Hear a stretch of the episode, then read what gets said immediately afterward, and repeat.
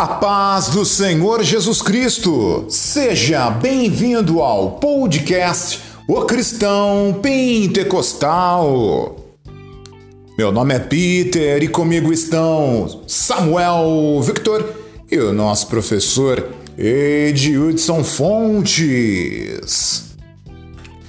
Neste episódio, falaremos sobre o movimento Holiness, o movimento de santidade. E adivinhe para quem passarei a palavra? A paz do Senhor, Peter. A paz do Senhor, pastor Ed Hudson. Aqui quem fala é o Samuel Victor, pentecostal, em mais um podcast para falarmos dos assuntos que estão relacionados ao movimento pentecostal.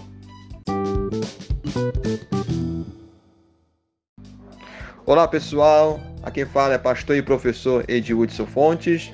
Estou aqui mais uma vez participando de um podcast para nós enriquecermos os nossos conhecimentos teológicos.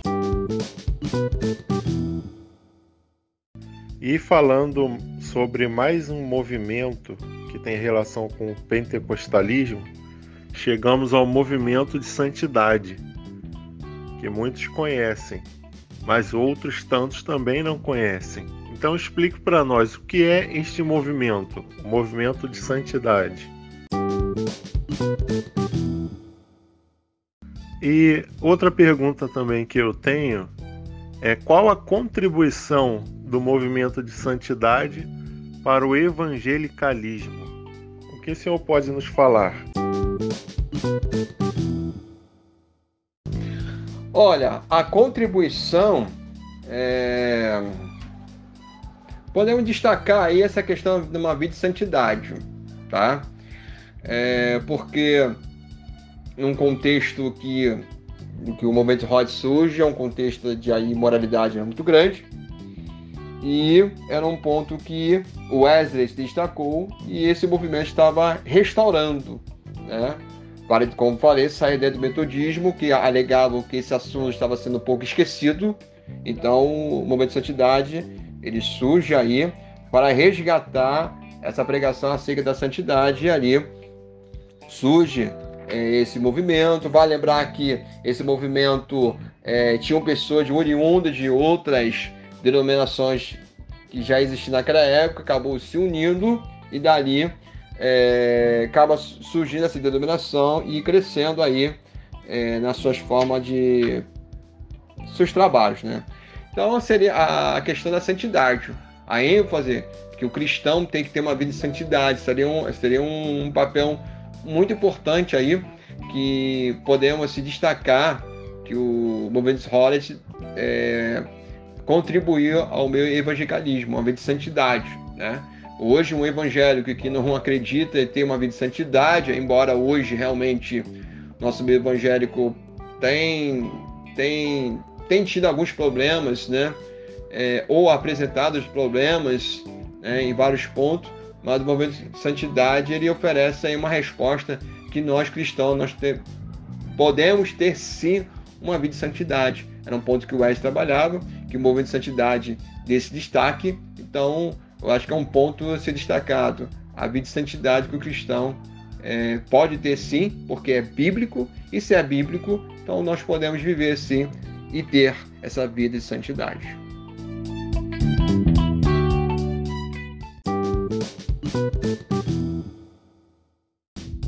Olha, o movimento Holet, né, ou no português, né, santidade, né? Ele surge nos Estados Unidos no ano de 1840, 1850, tá?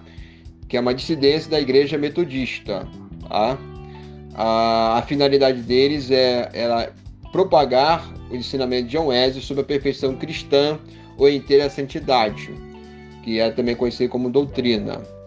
É, eles acreditavam que após a conversão é, sexo, uma maneira, uma questão de sequência, uma segunda bênção, a questão da santificação do crente, ou outro termo que era usado, obra da graça. Tá? É um termo que dentro, surge dentro do metodismo, depois do Hollis, esse termo, operação da graça, né? Isso, inclusive, apresenta como três, depois foi como é, duas, depois duas obras da graça, vamos dizer assim. Essa é nomenclatura que na tradição metodismo é, é utilizado. Então é o seguinte, o Holiness é um movimento vamos dizer assim, filha de Wesley, né? assim como o metodismo também. E a ênfase era a questão da, da interessantidade ou perfeição cristã, tá? E, e a relação acerca do momento pentecostal é, é uma relação muito boa, né?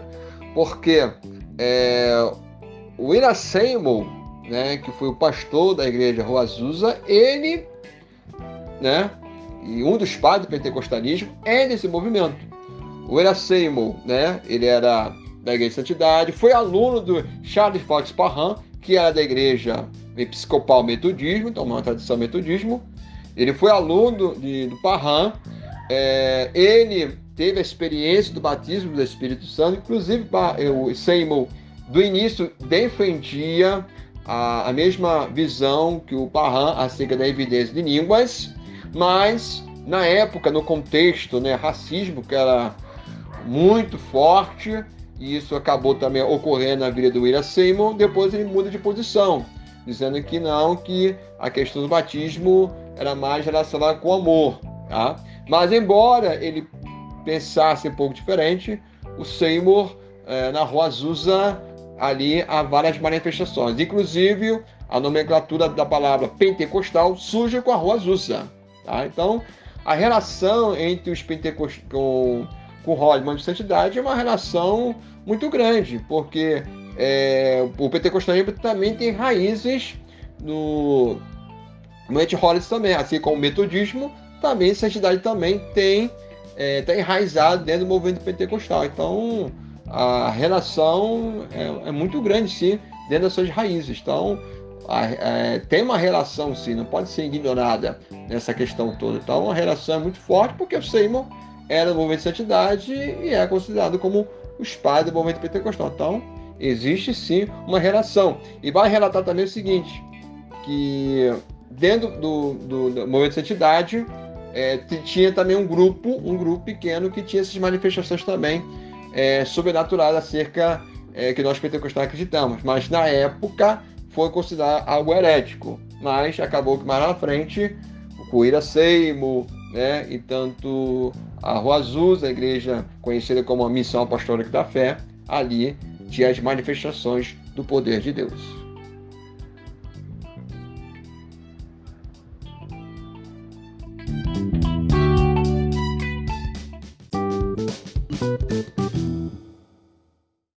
Muito bem. Obrigado, Samuel Victor. Obrigado, pastor Edjudson. E nós também agradecemos a você, caro ouvinte. Obrigado por ouvir este podcast. Que Deus te abençoe no nome santo do Senhor Jesus Cristo. E até a próxima!